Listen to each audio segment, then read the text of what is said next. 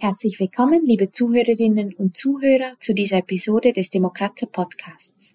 In dieser Episode spricht die Politikwissenschaftlerin Sarah Bütikofer mit dem Autor Roger Devec über sein Buch Die Kraft der Demokratie, eine Antwort auf autoritäre Reaktionäre. Sie sprechen über die Demokratie von morgen und wie die konkret aussehen soll.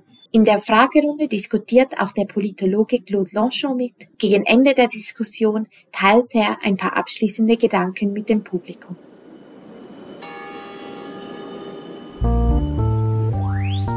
Demokratie.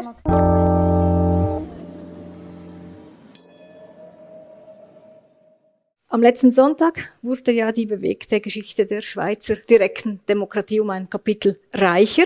Haben Sie am Sonntag, am Abstimmungssonntag, die Kraft der Demokratie gespürt? Die Kraft der direkten Demokratie allemal, denn anders als in anderen Ländern ist die Corona-Politik jetzt weitestgehend legitimiert und die irrationalen Kräfte, die dagegen ankämpfen, ein Stück weit delegitimiert. Jedenfalls, sie können sich nicht mehr darauf berufen, von äh, einer Nomenklatura beherrscht und auch äh, letztlich geknechtet zu werden. Das ist für mich die schöne Kraft äh, dieses Sonntags. Es war ja sehr viel die Rede von unüberblickbaren Spannungen in der Gesellschaft, von sehr tiefen Gräben. Der Abstimmungskampf wurde auf eine sehr aggressive Art geführt. Wir haben auch mit zum Teil Gewaltausschreitungen uns befassen müssen, mit auch äh, Radikalisierung von einigen Akteuren, die wir quasi live zuschauen konnten. Wird denn die Kraft der Demokratie allgemein etwas unterschätzt? Dass es eine Spaltung der Gesellschaft gibt, stört mich nicht. Wir haben gewaltige Fortschritte gemacht im Lauf äh, der Weiterentwicklung der schweizerischen Demokratie dadurch, dass es Konflikte gab und dass man zwischendurch auch eben diese Ausmarchungen vornehmen musste. Also die Vorstellung, es ist ganz, ganz schlimm, wenn die Gesellschaft auch mal äh, auseinanderdividiert ist, äh, die teile ich nicht. Ich teile nur die Befürchtung, wenn es ein für alle Mal eine Front gibt, wie es in den USA beispielsweise der Fall ist, und da sind die Demokraten und da sind die Republikaner und da sind die aufgeklärten Medien und da sind die Propagandamedien, Fox News und andere. Auf Französisch sagt man ja für Fake News un Fox. So hat es die Académie Française beschlossen und der Name ist großartig. Dort wo es eine Art Apartheid gibt, zwei äh, Lager, die absolut unversöhnlich sind in der Gesellschaft, dort wird es gefährlich. Aber ich halte die jetzigen Spannungen in der Gesellschaft für nicht äh, absolut von großer Dauer. Ich glaube, dass äh, mit dem Verstreichen der Pandemie vieles, was sich da regt und tut, abklingen wird. Es gibt aber natürlich schon Befürchtungen, dass demokratische Systeme wirklich Schaden nehmen. Zum einen natürlich durch die direkten staatlichen Eingriffe in manche Grundrechte. Also in der Schweiz ist das natürlich eine andere Situation in, wie in vielen anderen Staaten. Und zum anderen ähm, befürchtet man ja auch, dass die Dauer der Pandemie diese Konflikte eben nicht unbedingt weniger schnell abklingen lässt, sondern im Gegenteil eigentlich eher noch verstärkt. Teilen Sie diese Befürchtungen überhaupt nicht? Das sind ja zwei Fragen. Die eine, wie geht es weiter mit der Verfasstheit der Gesellschaft? Dass es jetzt so starke irrationale Kräfte gibt, hat durchaus eine Vorgeschichte. Wenn äh, plötzlich seit 30, 40 Jahren politische Kräfte aufgekommen sind, die im tiefsten antiaufklärerisch sind. Und die Demokratie ist das Kind der Aufklärung und die Medien sind Kinder der Aufklärung, dann hat das Folgen.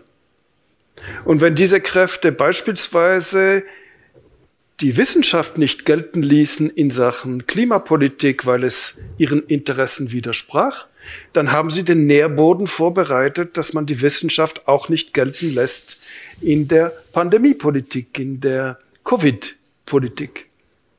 Kommt hinzu, dass ein beträchtlicher Teil des Medienbetriebs diesen antiaufklärerischen Kräften wahnsinnig viel Raum eingeräumt hat, weil sie für Einschaltquote, für Auflage äh, sorgen. Und äh, weil äh, in den USA ein Teil des Medienbetriebs systematisch sich darauf verlegt hat, nicht etwa aufgeklärten Journalismus, sondern antiaufklärerischen Journalismus zu verfolgen. Wenn man Fox News betrachtet oder in Großbritannien beispielsweise The Sun, dann sieht man, dass da eine regelrechte Propagandawalze rollt und rollt und rollt und die Gesellschaft verändern kann. Das ist die Befürchtung, die in seinem Vortrag auch äh, Claude Longchamp angesprochen hat, dieses Ineinander von äh, sozialen Medien, die mit ihren Algorithmen das Polarisierende, das Emotionalisierende, das Irrationale hochspülen und Massenmedien, die das aufgreifen. Diese Gefahr sehe ich wohl. Deshalb mache ich auch im Buch Vorschläge, wie man die Digitalriesen an die Kandare nehmen könnte. Und wenn wir jetzt doch noch. Und der, der andere Teil der Frage? äh, wie soll ich sagen? Es kommt sehr darauf an, wie wir die Demokratie verstehen. Wollen wir eine Demokratie, in der debattiert und dann, nachdem debattiert worden ist, ähm, sozusagen einen erkenntnisorientierten Dialog gehabt haben, der zu einem gewissen Fortschritt in der Meinungsbildung, auch in der Lernkurve der Bürgerinnen und Bürger führt? Oder wollen wir eine Demokratie, die letztlich nur noch aus Schlagabtausch besteht? Und dann wäre Ihre Befürchtung gerechtfertigt. Ich hatte schon beim Lesen des Buchs eben wirklich immer Sie vor Augen und ich fand, Sie sind so optimistisch. Ich bin ein Kulturoptimist. Ganz abgesehen davon, äh, ich weiß nicht, ob Sie den Unterschied kennen zwischen der Optimistin und dem Pessimisten. Oh, ich glaube, da gibt es einige, aber erzählen Sie Ihre Die Optimistin Version. denkt, es wird alles gut gehen und der Pessimist fürchtet, dass die Optimistin recht hat. Ja. Nein, es wird zu jeder Zeit in jedem Land unendlich viel zu kritisieren geben an der Demokratie, weil sie die imperfekte Regierungsform oder Staatsform ist. Darüber kann man debattieren. Es wird nie eine perfekte Demokratie geben. Sie ist darauf angelegt, imperfekt zu sein. Das gefällt mir, das ist menschlich. Das ist im Menschenmaß. Es sind die Totalitären, die Perfektion anstreben und dann das Schlimmste verüben. Und die Demokratie setzt den Wettbewerb drei demokratische Institutionen, Parlament, Regierung und Justiz, plus noch andere wichtige Institutionen. Und sie setzt den Wettbewerb, die drei Grundwerte, die wir von der französischen Revolution ererbt haben, Freiheit, Gleichheit, Geschwisterlichkeit, die ich heute auch als Nachhaltigkeit interpretiere. Im gemeinsamen Haus Erde müssen wir geschwisterlich umgehen, sonst geht's uns schlecht und geht's dem Haus schlecht. Und äh, zu jeder Zeit gibt's ein Austarieren zwischen den großen Institutionen und eine, die demokratische Debatte ist nichts anderes als ein ständiges Kämpfen. Soll es mehr Gleichheit, soll es mehr Freiheit, soll es mehr Nachhaltigkeit geben und Solidarität? Daraus kann nichts Perfektes werden. Das heißt, zu jeder Zeit wird die Demokratie im höchsten Maße kritikwürdig sein. Man kann sogar sagen, ihr Leistungsausweis wird zu jeder Zeit ziemlich schlecht sein, aber der Leistungsausweis der Autoritären ist noch schlechter. Ja, da gebe ich Ihnen natürlich recht. Dennoch möchte ich noch ein bisschen bei diesem Thema bleiben, denn immer um diese Jahreszeit äh, veröffentlichen die ähm, verschiedene Untersuch werden verschiedene Untersuchungen veröffentlicht ähm, aus der Politik und Sozialwissenschaften, die eben versuchen, die Demokratie sozusagen zu vermessen. Also es ist ein empirischer Zugang, man bildet verschiedene Indizes und man versucht dann eben die auch in Relation zu stellen oder zu vergleichen. Jetzt, Herr Döweg, Sie sind ja auch ein großer Europäer. Und die Demokratien, die Sie. Ich würde sagen, in der haben, Schweiz ist man auch als kleiner Europäer schon ganz groß. oh, denken Sie, dann bin ich auch ganz groß. Aber der Punkt ist ja eigentlich, dass die ähm, westlichen Demokratien die Hauptrolle spielen in ihren Ausführungen. Und gerade diese Woche ist wieder einmal eine neue Untersuchung veröffentlicht worden, die sich halt mit der weltweiten Entwicklung von demokratischen oder nicht demokratischen Regimes äh, befasst hat. Und da wird eigentlich schon international eigentlich ähm, werden große Befürchtungen geäußert, dass eben eigentlich die demokratischen Systeme, so wie wir sie wohl für uns definieren oder auch kennen, eigentlich wirklich nur einem sehr geringen Anteil der Weltbevölkerung überhaupt zukommt. Und die Befürchtungen sind ja schon die, dass eben weltweit betrachtet, vor allem in im asiatisch-pazifischen Raum, aber auch in Zentralasien und natürlich in äh, Lateinamerika, in, in vielen afrikanischen Staaten wirklich autoritäre Regimes wirklich auch durch die Pandemie wieder stark an Aufschwung gewonnen haben. Und ich hatte immer ein bisschen diesen Konflikt in meinem Kopf, weil ich dachte, sie versprühen so viel Hoffnung und sie, sie haben so viele gute Ideen, wie man eben die Demokratie eigentlich vorwärts bringen kann. Aber gleichzeitig im Wissen um all diese eben sehr empirischen Zugänge, es, es, ich konnte es nicht richtig verbinden. Und ich möchte Sie fragen, wie Sie mit diesem, mit diesem, ja, Ihrer Vision von einer Demokratie, von einer liberalen Demokratie umgehen und gleichzeitig mit den empirischen Forschungsresultaten, die anhand diverser Indizes zeigen, dass die wenigsten Menschen auf der Welt in einer Demokratie leben und wohl auch nicht die Chance haben, je in einer Demokratie zu leben.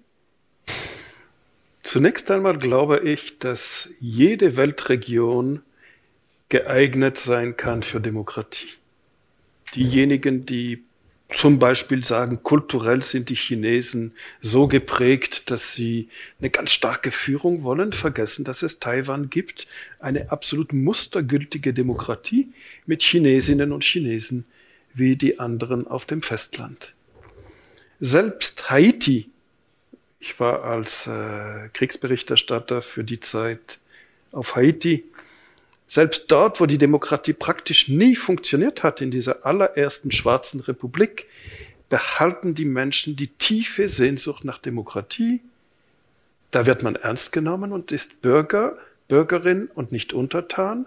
Da kann man sich austauschen, reden, das, was wir heute Abend tun. Und das ist ein tiefmenschliches Bedürfnis. Wer Demokratie erlebt hat, sehnt sich nach der Demokratie. Erste Feststellung. Zweite Feststellung, ich glaube nicht, dass wir im Westen Demokratie exportieren sollten. Und Afghanistan ist gleichsam ein Sinnbild dafür, es war ja ein Widerspruch in sich, Demokratie mit Waffengewalt einführen zu wollen. Waffengewalt ist top-down, Demokratie ist bottom-up, von unten nach oben. Es gibt nur ein einziges historisches Beispiel, wo die Demokratie mit Waffengewalt eingeführt wurde. Das ist die Bundesrepublik Deutschland, aber das ist wahrlich nach äh, zwei Weltkriegen und dem Holocaust ein Spezialfall. Was wir aber tun können zum Dritten, wenn unsere Demokratien in gutem Zustand sind, dann können sie ausstrahlen. Und wenn unsere Demokratien in gutem Zustand sind, dann ist die Chance größer, dass wir uns im Verhältnis zwischen Nord und Süd etwas vernünftiger, jedenfalls etwas weniger unvernünftig verhalten. Und äh, deshalb mein Wille, abgesehen davon, dass ich Kompetenz bringe, eigentlich nur für die westlichen Demokratien, mich auf diese zu konzentrieren und denen neue Perspektiven zu eröffnen. Nein, das ist vermessen, sondern dazu beizutragen, dass es eine Diskussion über neue Perspektiven gibt. Das ist ein ganz zentraler Punkt in Ihrem Buch, eben, dass Sie sagen, die Kritik am Reaktionären und das Beschreiben, wie eben autoritäre Führungen auch in unseren Ländern eben immer erfolgreicher geworden sind, wie populistische ähm, Parteien und populistische Politiker immer mehr Wahlerfolge gefeiert haben, das reicht nicht. Man muss etwas entgegenbringen. Man muss Erst recht, weil wir jetzt eine Riesenchance haben. Erstens sind diese Populisten, die Sie erwähnten, fast überall in der Defensive. Trump ist abgewählt worden. Und ich äh, bezweifle, dass er wiedergewählt wird. In äh, Frankreich wird Marine Le Pen nicht Präsidentin und Eric Zemmour schon gar nicht. In äh, Deutschland hat die AfD erodiert. In Österreich hat der Sebastian Kurz, der mit den Populisten flirtete und selber einer war, äh, das Amt verloren. In Ungarn spürt zum ersten Mal der Viktor Orban die Kraft einer erstarkenden Opposition. Da wird sich jetzt weisen, ob er fast schon diktatorisch dann vorgeht, um diese Opposition Schachmatt zu setzen. Er ist ja schon ein Halbdiktator. In Polen spüren die Kaczynski und Co. sowohl den Innendruck einer stärkeren Opposition als auch den Außendruck der EU. Und für mich das Sinnbild par excellence ist Matteo Salvini in Italien. Dieser Inbegriff des Antieuropäers konnte nicht umhin, äh, dem Inbegriff des Pro-Europäers Mario Draghi zum Amt des Ministerpräsidenten zu verhelfen. Der hat das Profil und das politische Gesicht verloren. Mit anderen Worten sind die Populisten vielerorts in der Defensive, was sie noch offensiver, noch aggressiver, noch ressentimentgeladener macht. Denn diese Protestparteien ertragen es nicht, wenn sie nicht ständig wachsen. Und zum Zweiten, die Gedanken, die das Aufklärerische erfordert, sind stärker geworden, tendenziell während der Pandemie. Wir haben eine Reihe von riesigen Ungleichgewichten, die seit Jahrzehnten kritisiert, aber wenig korrigiert werden. Das Ungleichgewicht zwischen Mensch und Natur, aber in der Pandemie ist das Klimabewusstsein tendenziell gestiegen. Wir haben ein Ungleichgewicht zwischen Wirtschaft und Politik. In der Pandemie ist die Rolle des Staats wieder da. Wir haben ein Ungleichgewicht zwischen Frau und Mann und wie immer in Krisen besinnt sich die herrschende Minderheit der Männer auf die Systemrelevanz der Frauen und ihrer Mehrheit. Und wir haben ein Ungleichgewicht zwischen Arm und Reich der so weit gegangen ist und dass die, selbst der IWF, der Internationale Währungsfonds, der mit seinen Austeritätsprogrammen zu diesen Ungleichgewichten beigetragen hat, jetzt sagt, wir müssen endlich den Teufelskreis der von Corona verstärkten Ungleichgewichte durchbrechen. Und wir haben ein Ungleichgewicht zwischen Weiß und People of Color. Und mitten aus der Pandemie heraus ist eine Bewegung in Amerika und dann in Europa, Black Lives Matter, emporgeschwommen. Also die Gedanken der Aufklärung sind stärker geworden, die Populisten, die Anti-Aufklärer sind in der Defensive. Jetzt können wir die Chance nutzen. Ja, und das ist ja auch ihr übergeordnetes Ziel, nämlich eben nicht länger passiv quasi die Veränderungen anzuschauen, zu beschreiben, sondern eben wirklich die demokratischen Institutionen aktiv zu reformieren. Und dazu machen Sie zwölf konkrete Vorschläge in Ihrem Buch. Jetzt erlaube ich mir ganz kurz etwas vorzulesen, was mir sehr gefallen hat, weil Sie schreiben nämlich auf Seite 239 in der Taschenbuchausgabe, ähm, der reaktionäre Angriff auf die liberale Demokratie lässt sich wirksamer parieren, wenn diese wirklich liberal ist. Das erfordert dreierlei. Eine demokratische Renaissance. Nur wenn die Demokraten in die Offensive gehen, werden sie künftig die politische Agenda bestimmen. Zweitens Bereitschaft zum Risiko, um behutsam und zielstrebig Institutionen zu modernisieren, die aus dem 18. und 19. Jahrhundert stammen. Und dann noch Vertrauen in die Mündigkeit von Bürgerinnen und Bürgern, ganz im Sinne der Aufklärung. Und dann machen sie eben weiter ähm, diverse Vorschläge und fünf davon beziehen sich wirklich ganz konkret eigentlich auf die grüne Politik, aber eben nicht auf die Green Policy Ticks, also auf die Politikfelder, konkrete grüne Politiken, sondern eher auf die Polity, also auf die Rahmenbedingungen, auf grüne Rahmenbedingungen. Sie schlagen da vor, ähm, das wäre dann ab Seite 239 in der Taschenbuchausgabe, einen mächtigen Rat der Umweltweisen zu bestimmen. Weiter würden sie ein Veto- und Initiativrecht für UmweltministerInnen sehen und eine dritte Kammer in einem Legislativsystem, neben der ersten Kammer eben Volksvertretung, zweiten Kammer der vielleicht äh, Stände oder subnationalen Vertretungen auch noch eine Vertretung der Umwelt. Und dann würden sie sich auch für einen Europäischen Gerichtshof für die Rechte der Natur stark machen und auch eine ganz neuartige Institution, der sogenannte oder die ähm, eine Bank von ökologischem Fußabdruck. Ich fand diese äh, Vorschläge sehr interessant, sehr ähm, visionär auch und gerne lade ich Sie ein, ein bisschen darüber zu referieren, wie Sie sich das vorstellen und allenfalls wie Sie auch die Realisierungsperspektiven einschätzen. Also ich glaube nicht, dass man wie ein Ingenieur am Reißbrett einfach institutionelle Reformen entwickeln kann und dann implementieren kann, sondern es ist ein Hin und Her zwischen der gesellschaftlichen Entwicklung, die institutionelle Modernisierungen ermöglicht, und dem Gedanken an institutionelle Modernisierung, der dann wieder gesellschaftliche Kräfte mobilisieren kann. Als äh, Montesquieu den Gedanken der Gewaltenteilung erfunden oder präzisiert hat. In Ansätzen war er ja schon in der Magna Charta da.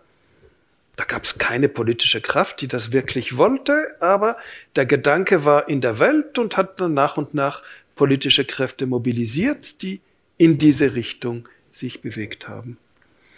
Und äh, mir ging es darum, dass überhaupt über die Fortentwicklung der Demokratie wieder diskutiert wird.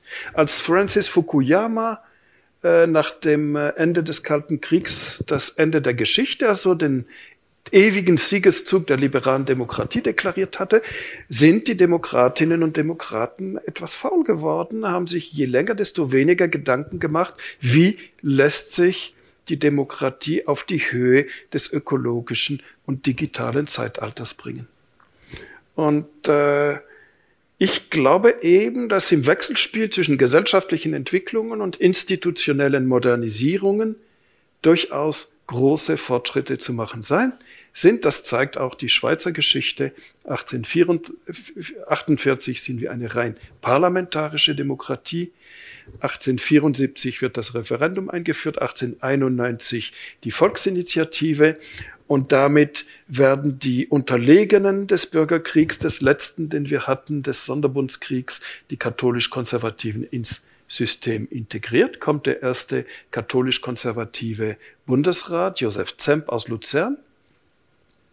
1919 Einführung des Verhältniswahlrechts im Nationalrat und 1947 dann die äh, Einführung der Sozialversicherungen. Da ist die Linke im System und im Zweiten Weltkrieg kommt der erste sozialdemokratische Bundesrat. Dann der dritte Schritt, schändlich spät, äh, Claude hat es erwähnt, äh, der Einbezug der Größe, des größeren Teils der Bevölkerung, nämlich der Bürgerinnen in die Demokratie.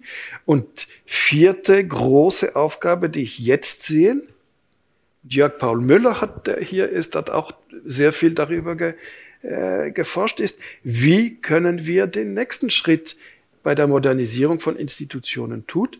Es geht nicht, dass ein Viertel der Wohnbevölkerung, der ständigen Wohnbevölkerung hier vom politischen Prozess ausgeschlossen ist.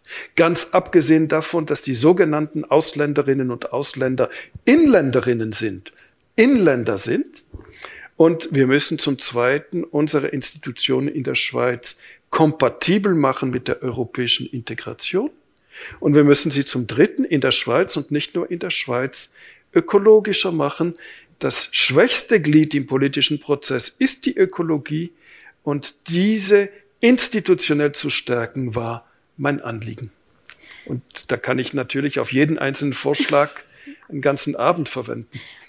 Ja, ich habe natürlich auch an Sie gedacht, als eben im Kanton Zürich der Präsident des Hauseigentümerverbands nach dem Ja zum neuen Energiegesetz in die Kamera gesagt hat, wir sind mitten im Klimahype. Deswegen wurde das Gesetz angenommen. Und dann hat nichts verstanden. eben, dann habe ich gedacht, ja, wir sind mitten im Klimahype. Wieso sind Institutionen so wichtig, um grüne Politik voranzubringen? Fast alles, was wir machen, bedarf der Institutionen. Und äh, es fängt beim ganz Banalen an.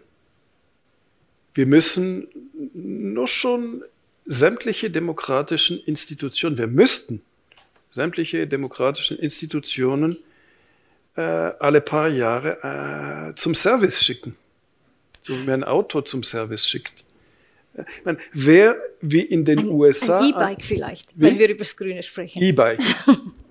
ja, oder es gibt äh, sicher auch äh, früher oder später Autos, die, die ökologisch sein können. Wer wie in den USA an einem Wahlsystem aus dem Jahr 1877 festhält, bis heute, hat es den Lügenmärchen von Donald Trump, ihm sei die Wahl gestohlen worden, massiv die, die Aufgabe, die Verbreitung erleichtert. Also es gibt ständige Aktualisierungen der demokratischen Institutionen, die mir nötig scheinen. Aber darüber hinaus könnte man auch anfangen, an größere Schritte zu denken. Und die zwölf Vorschläge, die ich mache, sind nicht pauschal zu jeder Zeit für jede Demokratie, weil auch das ein gewaltiger Vorzug der Demokratie ist. Sie ist in jedem Land anders.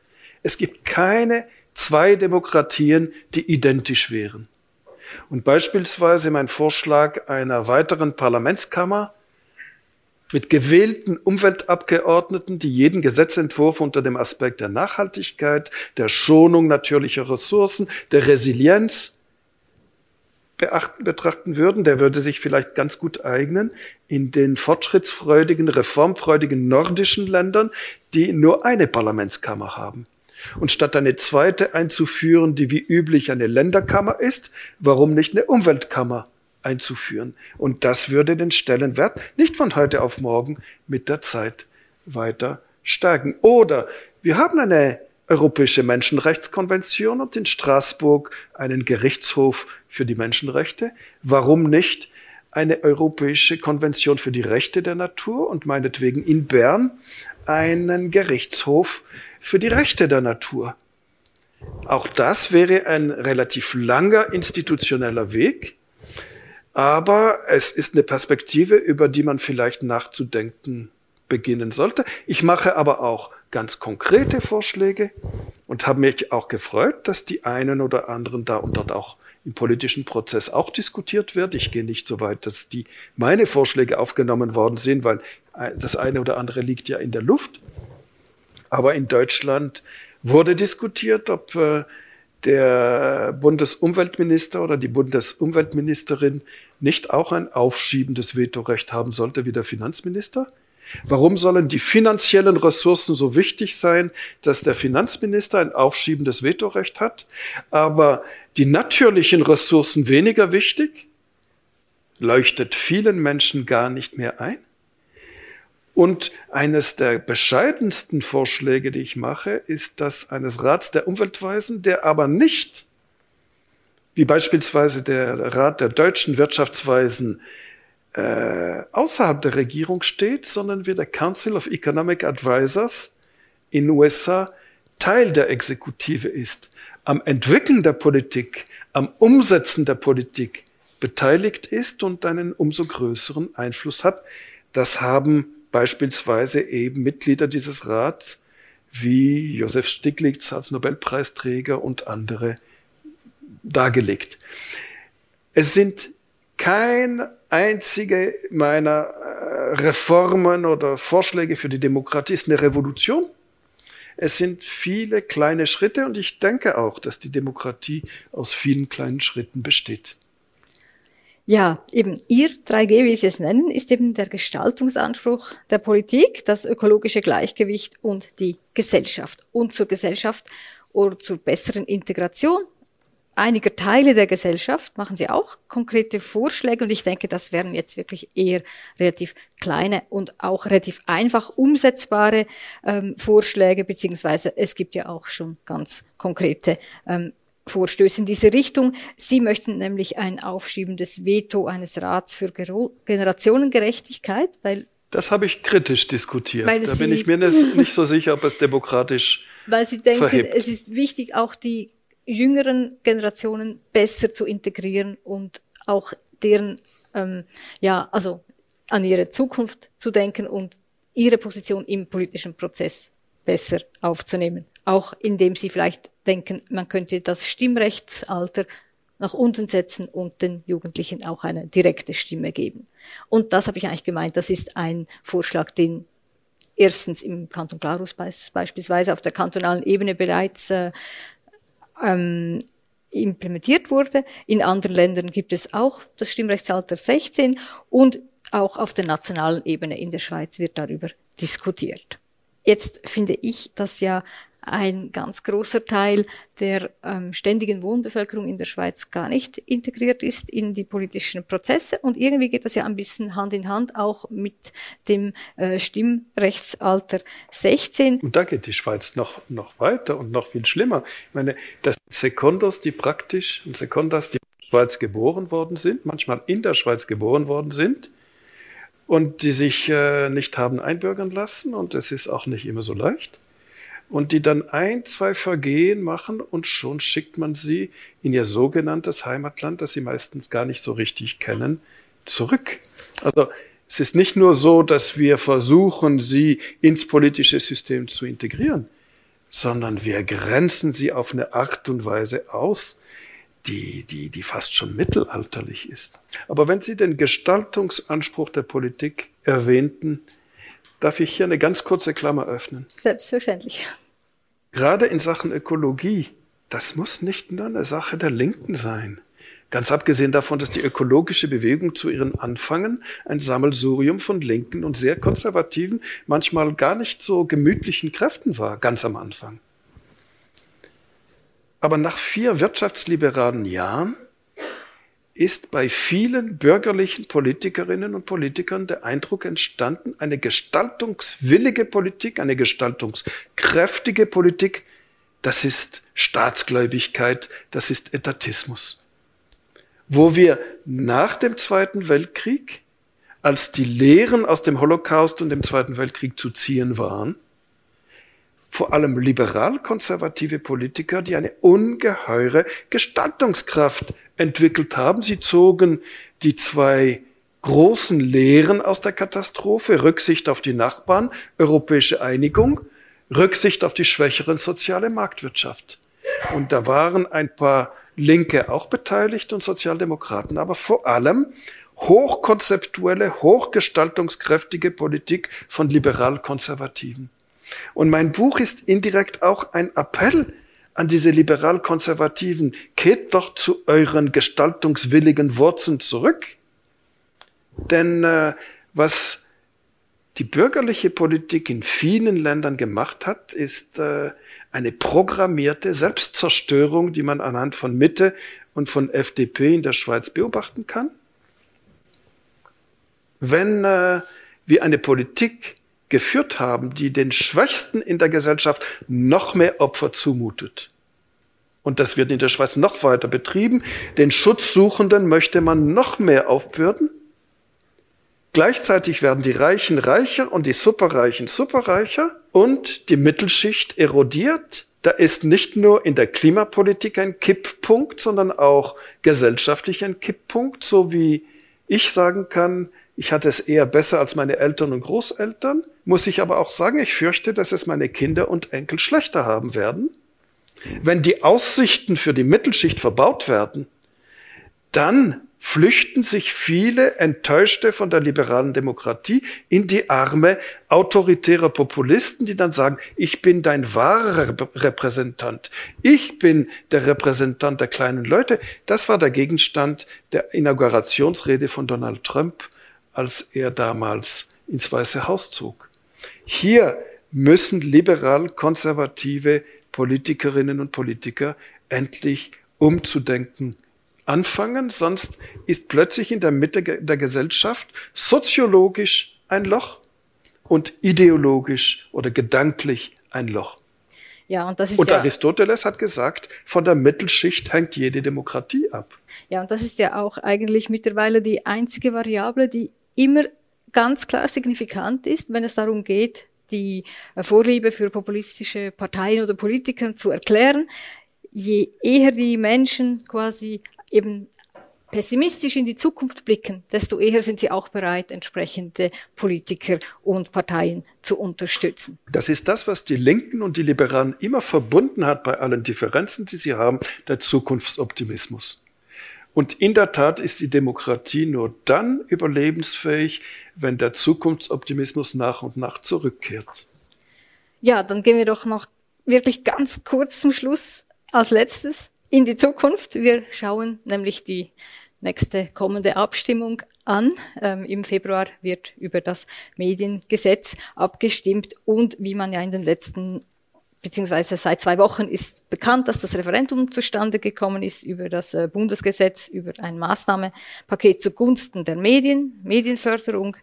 Ähm, die Rahmenbedingungen für Medien sollten verbessert werden und die ähm, das Parlament hat mehrheitlich beschlossen, dieses neue Bundesgesetz zu unterstützen. Im Parlament haben sich die SVP dagegen ausgesprochen und ungefähr die Hälfte der FDP. Dieser Abstimmungskampf wird nun anstehen. Das ist die, der nächste Test sozusagen für unsere Demokratie. Die Gegner ähm, werden ähnliche Kreise sein, die wir jetzt auch erlebt haben im letzten Abstimmungskampf, weil ähm, ganz klar, Medienförderung ist für gewisse Kreise ein staatspolitischer Sündenfall und ein Verfassungsbruch, wirtschaftlich diskriminierend und demokratiepolitisch schädlich. Die Gegnerschaft formiert sich und wir sind gespannt, ähm, Herr Döbeck, ob Sie dazu auch noch ein paar Worte sagen können. Es ist ja auch einer Ihrer oder der letzte Punkt den Sie erwähnen, dass es eben sehr wichtig ist, dass man ein gutes öffentlich-rechtliches Mediensystem hat. Der letzte äh, oder last but not least, so wie das äh, Claude Longchamp in seinem Einführungsreferat auch unterstrichen hat, wie wichtig das ist. Und ich lege auch gleich zu Beginn offen, ich bin angefragt worden für das Komitee, für das Mediengesetz und ich habe zugesagt. Wir haben in der Schweiz schlicht und einfach mehr und mehr Oligarchen. Milliardäre, das äh, ist heute Abend auch schon angeklungen, Milliardäre, die plötzlich Politik machen wollen. In der Europapolitik aus dem Nichts heraus. Also ein Milliardärskomitee, eine Milliardärsbewegung. In äh, der ethischen äh, Diskussion plötzlich da ein Think Tank, der nicht nur wie Avenir Suisse eine liberale Politik vertritt, sondern einer, der eine konservative Ethik zu vertreten versucht, finanziert von Milliardären. Und wir haben im Hintergrund völlig klar Reichtum, Reichtum, Reichtum, der das Mediensystem beherrschen möchte. Das ist evident durchsichtig und das ist nicht nur Blocher, aber es ist auch Blocher, der ja schlicht gelogen hatte, als er leugnete, dass er Miteigentümer der Basler Zeitung war und dann wurde er dessen überführt. Aber äh, Journalismus in einem kleinen Land ist zum Verlustgeschäft geworden, guter Journalismus. Oder jedenfalls verdient man nicht mehr viel Geld oder man verliert Geld. Und das zieht Leute an, die im Grunde genommen in den Journalismus investieren, nicht um ihr Vermögen zu mehren, sondern um ihre Macht zu mehren. Sie möchten die Medienmacht. Und es ist zu spüren, dass sie die Medienmacht möchten. Und sie sind in einem wachsenden Teil der Schweizer Medienlandschaft zu spüren, direkt oder indirekt. Und diese Leute hatten versucht, die sogenannten Freunde der NZZ, wie sie sich nennen, die NZZ wirtschaftlich zu übernehmen. Das ist misslungen. Aber ein Stück weit sind sie trotzdem zu ihrem Ziel gelangt, wenn man das Feuilleton dieser Zeitung beispielsweise liest. Wir haben es äh, nicht nur mit der Weltwoche und jetzt dem Nebelspalter und x anderen. Wir haben Entwicklungen auch in der Schweiz, die ganz eindeutig darauf zu führen sind, dass es Kräfte gibt, die eine propagandistische Medienlandschaft stärker möchten. Und sie möchten deswegen die SRG schwächen, weil öffentliche Medienhäuser bei allen Stärken und Schwächen ihres Angebots einen Leistungsauftrag haben, der in der Aufklärung gründet. Und äh, sie möchten auf keinen Fall, dass es eine öffentliche Mitfinanzierung von Medien gäbe, weil das ihre Medienmacht ein Stück weit behindern könnte. Ich sehe es ganz nüchtern. Es ist nicht eine große Diskussion über liberale Prinzipien, wo der Staat eingreifen soll oder nicht.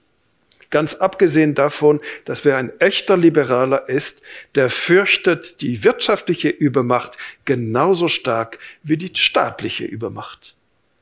Und beide und die wirtschaftliche Übermacht ist heute eher ausgeprägter als die staatliche Übermacht. Deshalb äh, bin ich bei allen äh, auch da Stärken und Schwächen dieses Mediengesetzes, der wie immer in der Schweiz ein Kompromiss darstellt bin ich stark für dieses Mediengesetz. Wollen wir auch künftig unabhängige Medien, und es gibt durchaus Modelle, die die Unabhängigkeit von Medien gewährleisten, selbst wenn sie vom Staat indirekt mitfinanziert werden, dann sollten wir für dieses Mediengesetz sein. In meinem Kanton, Heimatkanton Fribourg, haben wir die erste Service Public Zeitung der Schweiz. La Liberté gibt es einen schöneren Zeitungstitel. La Liberté gehörte einem Orden von Nonnen, l'Ordre de Saint-Paul, Durchschnittsalter 90 plus und junger Nachwuchs von Novizinnen auf Madagaskar. Der Freiburger Regierungsrat, Staatsrat heißt er dort, hat gemerkt, die Zeitung wird entweder bei dem einen oder bei dem anderen großen Medienkonzern landen und Freiburg wird seine Zeitung eigentlich verlieren. Und äh, mit Hilfe des Elektrizitätswerks, mit Hilfe der Kantonalbank ist eine Stiftung gegründet worden, die 40 Prozent dieser Zeitung übernommen hat, nicht viel Dividende will. Und Freiburg hat seine schöne, stolze Liberté, die unabhängig bleibt als Regionalzeitung von Qualität. Ich würde sagen, neben Le Temps die zweitbeste Zeitung der Romandie. Ich würde mir wünschen, dass es äh, solche äh, Ansätze gäbe. Es muss ja nicht alles auf Bundesebene sein, auch in den Kantonen, beispielsweise Südostschweiz ist ein gefährdeter Kandidat in Graubünden und von der Berner Landschaft ganz zu schweigen. Vielen Dank. Gerne würde ich die Runde jetzt öffnen, auch für Ihre Fragen. Es gibt ein Zahlmikrofon, wenn Sie eine Frage oder einen Kommentar machen möchten, sei es direkt an Roger Duvec gerichtet oder auch an Claude Longchamp, dann bitte zögern Sie nicht ich bin eben auch in Bezug auf die Medien doch nun ja etwas pessimistischer, weil wenn ich das verbinde jetzt auch mit der Integration von jungen Menschen ins politische System und auch in die Informationsleistung, dann fällt mir eben schon auf, dass gerade die nachkommenden Generationen gar nicht mehr diese Bindung haben an Zeitungstitel oder auch an, an andere Gefäße und sich eben ähm, häufig auch außerhalb der etablierten Medien überhaupt informieren, wenn sie sich noch informieren. Und dort haben wir ja, was auch Claude schon vorher angesprochen hat, noch einen ganz anderen ähm, offenen, sagen wir mal, also offene Probleme und ähm, die ganzen Regulierungen von den großen Tech-Konzernen, die, die sind ja noch überhaupt nicht äh, im Detail bekannt. Und Aber da sagt der Optimist, dass es auch Chancen gibt. Ja, natürlich gibt Zum es Beispiel hat sich Operation Libero gegründet weitgehend auch übers Netz, eine Bewegung von jüngeren Bürgerinnen und Bürgern, die hochinstitutionell denkt und die immer eingegriffen ist, wenn es um die demokratischen Institutionen gibt, also komplexe Themen aufgegriffen hat. Bei der Durchsetzungsinitiative, als die etablierten Parteien eigentlich schon die Flinte ins Korn geworfen hatten, sagten, es geht nicht, dass das Parlament keinen Handlungsspielraum hat bei der Umsetzung einer Volksinitiative. Es geht nicht, dass eine Richterin oder ein Richter keinen Handlungsspielraum hat, wenn da ein Angeklagter zu verurteilen ist. Und sie haben der SVP eine verheerende Niederlage zugefügt. Sie haben sich ganz stark eingebracht bei der No-Billag-Initiative, auch ein institutionelles Anliegen, denn die SRG ist und spielt eine institutionelle Rolle in der Schweiz, nur schon mit dem Finanzausgleich, damit die lateinischen Minderheiten auch gutes Radio, Fernsehen und audiovisuelle Produktion haben. Und auch hier haben die Anti-Institutionellen eine verheerende Niederlage, etwa 71,6 Prozent erlitten. Das ist das Kennzeichen sämtlicher autoritären auch wenn sie demokratisch tun, dass sie gegen die demokratischen Institutionen, sie sind gegen die Institution zugunsten der Person, zugunsten des starken Manns, denn offenbar muss es auch noch immer ein Mann sein.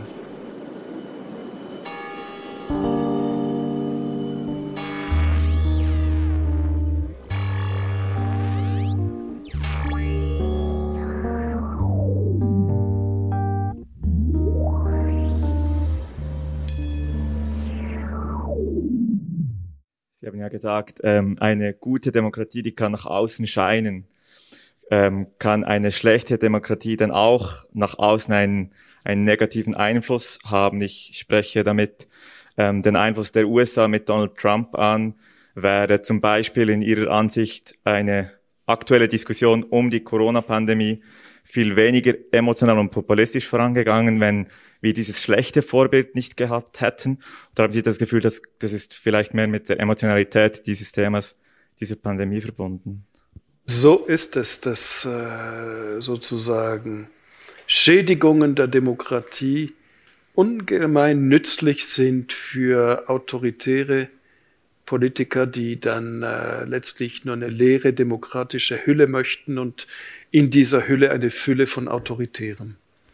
Und äh, Viktor Orban bezieht sich auf äh, Donald Trump und äh, die Chinesen und die Russen beziehen sich auf die elementaren Schwächen der amerikanischen Demokratie und, und, und. Kommt hinzu, und es ist natürlich äh, schon sehr reizvoll, im Käfigturm über Freiheit zu reflektieren. äh,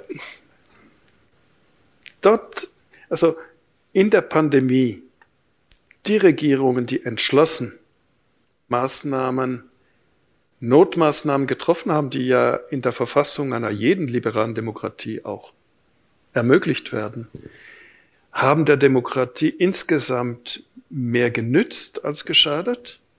Und überall dort, wo die Autoritären plötzlich im Namen der Freiheit, die sie sonst nicht groß hochhalten, nichts getan haben, aus Respekt vor, aus sogenanntem Respekt vor Grundfreiheiten, die sie nicht einschränken wollten, haben sie der Demokratie einen wesentlich schlechteren Dienst erwiesen. Siehe die USA auch wieder. Man kann ja die Impfkarte und die politische Karte nebeneinander legen. Das stimmt fast miteinander überein. Äh, solche Populisten sind ja dazu da, die Probleme zu bewirtschaften und nicht die Probleme zu lösen. Und das ist mit ein Grund, warum sie jetzt auch, glaube ich, allmählich in die Defensive geraten. Wenn die Zeiten hart werden, braucht man lösungsorientierte Politikerinnen und Politiker. Und das war lange Zeit ein Kennzeichen unseres Landes, dass die Politik relativ stark lösungsorientiert war. Sie hat sich davon ein ziemliches Stück weit entfernt. Also, um es auf Deutsch zu sagen, wir haben derzeit, ich bin seit 1976 im Journalismus und verfolge die Schweizer Politik bewusst noch länger. Aus meiner Sicht haben wir derzeit den schlechtesten Bundesrat, den wir je gehabt haben. Unfähig in der Europapolitik irgendetwas zu gestalten, absolut der Entwicklung hinterherhechelnd in der Pandemie und unfähig, historische Kompromisse anzustreben in Sachen äh, Sozialwerke, äh, obwohl das nötig ist. Äh, man kann das nicht nur auf die Personen im Bundesrat verkürzen, aber sie tragen eine beträchtliche Mitverantwortung. Wir haben eine Grundausgangslage, die nicht mehr lösungsorientiert sind, sondern die stimmungsorientiert ist. Und da muss äh, ein Milliardärskomitee plötzlich Stimmung machen gegen das Rahmenabkommen und äh, schon äh, kippt der Bundesrat und will nichts mehr von einem Rahmenabkommen wissen. Und äh, in der Pandemie haben wir äh, ja eigentlich äh, zum vierten Mal denselben Pferd wiederholt. Gouverner, c'est prévoir. Gouverner, c'est anticiper. Und hier wartete man eigentlich, bis es genug Tote gibt, dass da genug Bewusstsein ist, dass man ein paar Maßnahmen treffen muss. Was dazu führt, dass wir eine höhere Sterblichkeit haben als beispielsweise in der Bundesrepublik. Man weiß heute in diesem utilitaristischen Land, dass ein Menschenleben etwas weniger wert ist als in Deutschland. So wie man im utilitaristischen USA im utilitaristischen Großbritannien. Und die drei Länder haben ja eine angelsächsisch-liberale Tradition, müsste man fast sagen. Man weiß da, dass da ein Menschenleben ein bisschen auf, auf Menschenleben etwas weniger Rücksicht genommen wird. Dass da ein Bundespräsident ein T-Shirt anziehen kann von den äh, Corona-Leugnern? Gibt es das in irgendeinem anderen westlichen Land? Äh, und ich finde, wir dürfen uns an solche Sachen nicht gewöhnen. Und in der Schweiz wird, äh, aber wir sind so gewohnt, die Dinge nicht zu debattieren, sondern nur zu verdauen.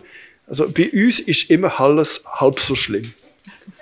Und äh, an das will ich mich nicht gewöhnen. Also ich muss gestehen, ich bin äh, nicht ganz so skeptisch mit dem Bundesrat wie du. Ich finde, die größte Baustelle mitverschuldet ist die Europapolitik. Da haben wir ziemlich gleiche Meinung. Ähm, in der Pandemiepolitik, finde ich, bist du etwas zu kritisch gewesen. Wir haben eine nicht ideale, das will ich auch sagen, Pandemiepolitik. Wir haben eine große Schwäche, das ist die Zahl der Toten. Die ist überdurchschnittlich, die ist unnötig überdurchschnittlich. Ansonsten würde ich jetzt mal die Pandemiepolitik ein bisschen ausnehmen. Bei, der, bei den Sozialwerken bin ich auch nicht ganz so sicher, ob es ganz so schlimm kommt. Immerhin gab es vor einer Woche einen, sage ich mal, mäßigenden Entscheid es gibt keinen Ausbau, aber es gibt auch vorerst keinen drastischen Abbau. Also da würde ich auch ein bisschen die Akzente ähm, anders setzen. In der Europapolitik hast du recht.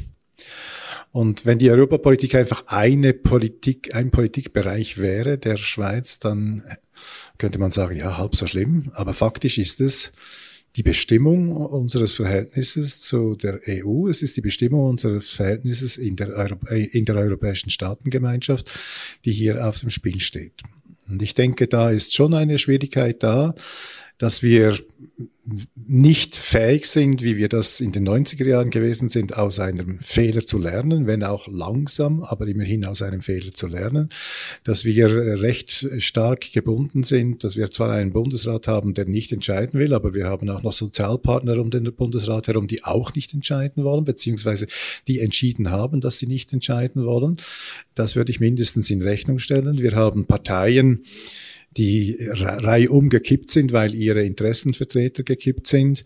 Also so ganz alleine beim Bundesrat würde ich das nicht sagen. Wenn es eine Bewegung gibt, gäbe, die hier mm, eine Veränderung anstrebt, beziehungsweise auch einlösen kann, dann fände ich das effektiv eine Stärke und das würde dann auch wieder gut zur Schweiz passen, dass es halt diese Anschübe braucht, vielleicht auch von außen, aber vielleicht auch unterstützt von innen durch äh, Bürgerinnen und Bürger, die in der, der Meinung sind, ja, das System werde hier keine Lösungen mehr produzieren, dann finde ich das gut. Ob eine Initiative für einen EU-Beitritt, eine Volksinitiative für einen EU-Beitritt schon gleich die Lösung ist, kann kann man ja auch ein bisschen äh, skeptisch sein. Da würde ja wahrscheinlich die konservativen Stände Mehrheit relativ schnell funktionieren.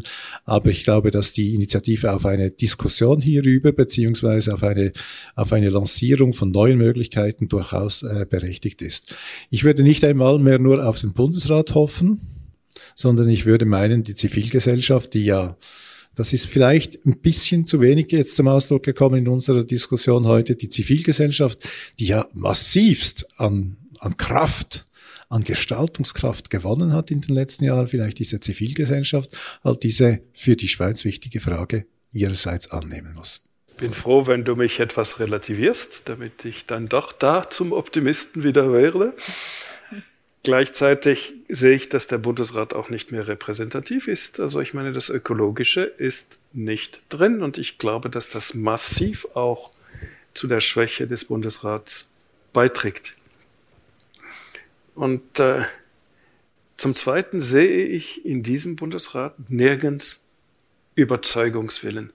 Ne, Polit Schweiz, Politik, wie sie sich heute in der Schweiz versteht, ist den Stimmungen im Volk zu folgen und nicht zu sagen, ich glaube, das ist richtig und ich kämpfe für das. Und äh, das findet im Bundesrat praktisch nicht mehr statt. Und äh, das, äh, das beunruhigt mich. Und das ist nicht etatistisch, sondern Politikerinnen und Politiker sind dafür da zu sagen, was sie wollen. Und das Funktionsprinzip des heutigen Bundesrats ist nicht zu sagen, was man will. Weder irgendwelche Roadmaps zu machen in der Europapolitik, noch Roadmaps zu machen, jedenfalls Benchmarks in der Pandemiepolitik und auch in keiner Weise zu entwerfen, was man möchte in der äh, Sozialpolitik und das dann äh, zu überzeugen versuchen und dann am Schluss gibt es genug Kompromisse, gibt es genug Scheitern, gibt es genug Rückschläge, all das einberechnet. Aber zunächst einmal der Wille zu überzeugen, der muss schon vorhanden sein. Wenn ich mir so die Umfragen anschaue, auch die Erstwähler jetzt in Deutschland, da war ja die stärkste Partei die FDP, was ich ziemlich schockierend fand. Und die Umfragen bei der CO2-Abstimmung, die waren ja teilweise widersprüchlich. Einmal hieß es ja, die Jungen haben eher dagegen gestimmt. Eine andere Umfrage hat gesagt, ja, vielleicht war es doch nicht so schlimm, aber sind Sie da hoffnungsvoll? Eine sehr gute Frage. Ich fange beim Gegenteil an. Wer sich äh, eine Ökodiktatur wünscht, der wird viel Diktatur haben und wenig Öko.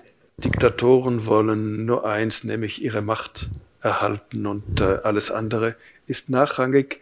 Oder man kann es auch hier ähnlich formulieren, wie ich es anfangs formulierte. Der Leistungsausweis der Demokratien in Sachen Ökologie ist schlecht. Der Leistungsausweis der autoritären Regimes in Sachen Ökologie ist noch schlechter. Und das war bei COP26 in Glasgow zu sehen, mit China beispielsweise oder mit dem autoritären Modri und paar anderen auch. Das äh, enthebt uns nicht der Pflicht, vor der eigenen Haustür zu kehren. Ich vermute, dass es nicht nur mit der Staatsform oder Regierungsform abhängt. Ich sehe, dass der Mensch langsam denkt. Manchmal möchte ich ein Buch schreiben über die Langsamkeit der Ideen, wie Ideen manchmal Jahrhunderte brauchen, um sich durchzusetzen. Eine Zeit, die wir derzeit auch gar nicht mehr haben. Der Mensch denkt langsam, der Mensch denkt noch langsamer um. Und äh, dieses Umdenken, das kann nicht top-down verfügt werden, das trägt nicht. Wenn wir eine neue Grundhaltung nach und nach entwickeln müssen, dann sehe ich nur die Debatte innerhalb der Demokratie. Die ist zu langsam, da gehe ich mit Ihnen einig, aber das andere ist noch langsamer. Nehmen wir das Beispiel China. Da hat man natürlich innerhalb von einem Jahr oder zwei Jahre die Luft in Peking saniert, schlicht weil die obersten kommunistischen Funktionäre der Nomenklatura merkten, ich kann dort nicht mehr leben und meine Kinder werden krank. Aber der Rest von China ist ja eine Umweltkatastrophe sondergleichen und die Umweltzerstörung hätte nie so weit gedeihen können, wenn es eine Demokratie wäre. Weil es ein totalitäres System ist, hat man hier die Umweltzerstörung noch weiter gedeihen lassen. Also ich vertraue auf die, ja, auf die Aufklärung, auf die, die vernunftgeleitete Kraft oder vernunftleitende Kraft der erkenntnisorientierten Diskussion. Und deshalb bekämpfe ich auch so sehr, auch in meinem Buch, der Versuch von Populisten, diese Erke diesen erkenntnisorientierten Dialog zu sabotieren durch einen puren Schlagabtausch, in dem der Gegner nicht mehr Gegner ist, sondern Feind. Und dann darf man ihn verleumden, darf man ihn beschimpfen, darf man ihn klein machen, erniedrigen, was auch immer.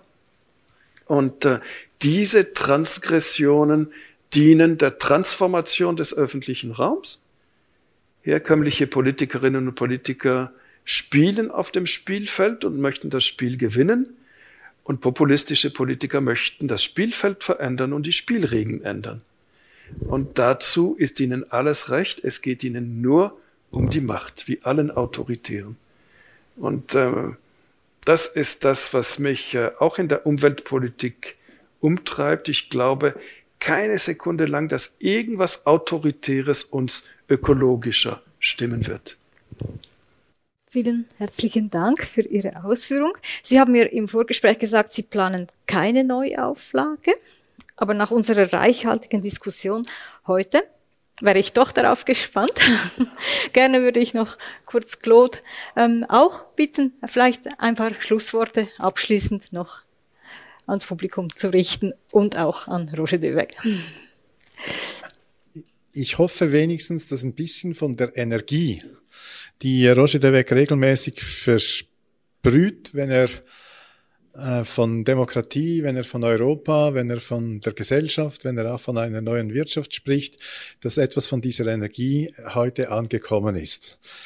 Ähm, mir fällt auf, ein bisschen so ein skeptischer Grundton. Und das ist vielleicht wirklich eines unserer größten Probleme heute dass wir gleich von Anfang an wissen, wo die Grenzen sind, wo, wo es sicher nicht funktionieren will, wird und wo vielleicht auch Demokratie ein Auslaufmodell sein könnte. Das ärgert mich ganz ehrlich gesagt, äh, dass das so ein Grundton geworden ist. Als ich vor vier Jahren von einer Weltreise zurückkam, die mich durch viele asiatische Länder nicht besonders demokratische Länder, nicht alle gleich schlimm, muss ich sagen, aber nicht besonders äh, demokratische Länder äh, hier in die Schweiz zurückgekommen bin, war ich eigentlich schockiert. Ich war schockiert nicht wegen den asiatischen Ländern, sondern ich war schockiert wegen unserem Zukunftspessimismus hier in der Schweiz. Ähm, wir, wir getrauen uns fast nichts mehr. Wir machen auch fast nichts mehr, was nicht unbedingt nötig ist. Und wir haben keine Vision mehr. Da ärgert mich es ganz ehrlich gesagt, dass eben Tech-Giganten, die haben eine Vision der Zukunft. Die wissen, was sie eigentlich wollen. Sie kümmern sich vielleicht zu wenig um das, was uns vielleicht interessiert, aber sie haben wenigstens eine Vorstellung der Zukunft und wie sie sich auch weiterentwickeln wollen. Wir neigen viel zu stark dazu, so ein bisschen pessimistisch zu sein. Das gefällt mir an Roger, äh, dass er eigentlich ein Optimist ist. Nur gerade wenn es um den Bundesrat geht, dann macht er eine ganz große Ausnahme. dann, ist, dann ist er der größte Pessimist. Aber eigentlich, dass er ein Optimist ist und noch an die Zukunft der Demokratie glaubt. Beziehungsweise nicht nur glaubt, sondern dafür auch streitet, dafür sich auch einsetzt, dafür auch Bücher schreibt. Und ich finde, das ist das Wichtigste, was ich heute mitgenommen habe, was ich heute mitnehme, ist, dass man für die Zukunft der Demokratie auch einstehen kann, einstehen will und damit auch für die erfolgreichste, jetzt sage ich es halt Staatsform, wie ich im Gymnasium gelehrt, gelernt habe, der letzten 200 Jahre einsteht. Auch wenn so viele Einwände gemacht werden, immer wieder auch zu Recht auch gemacht werden können, es ist mitunter die beste, die erfolgreichste Form. Die wirtschaftliche Entwicklung, die gesellschaftliche Entwicklung und auch die, sage ich mal, Entwicklung zulässt, ohne dass es zu Konflikten kommt. Immer noch das Beste an den Demokratien finde ich, dass Demokratien nicht gegeneinander Krieg führen, dass Demokratien versuchen, Menschen zu integrieren, in ihren Fähigkeiten zu befähigen und in ihren Möglichkeiten auch die Zukunft gestalten zu lassen. Das halte ich immer noch für das Beste an der Demokratie. Bei aller Unvollständigkeit, da bin ich absolut einverstanden mit Roger, bei aller Unvollständigkeit auch der bisher gefundenen Institutionen. Ich habe heute gehört, wir brauchen eine Veränderung, in dem gesellschaftliche Kräfte, die sich äußern, besser in die Politik eingebunden werden, junge Menschen. Auch bei Frauen bestehen noch viele Defizite in unserem lange frauenfeindlichen bis frauenskeptischen System. Ich habe auch gehört, dass es ähm, ziemlich viele Migrantinnen und Migranten geben, die sich eigentlich befähigen wollen, be beteiligen wollen. Und ich fände es schön, wenn wir eine Form finden, bei der wir junge Menschen, bei der wir Frauen, bei denen wir Migranten auch von der Stärke der Demokratie, nämlich von der Partizipationsmöglichkeiten, nicht nur überzeugen können, sondern dass wir sie vor allem auch unsere Menschen überzeugen können, dass sie das teilen sollen. Das wäre für mich der demokratischste Akt und auch der Schlusspunkt für die heutige Diskussion.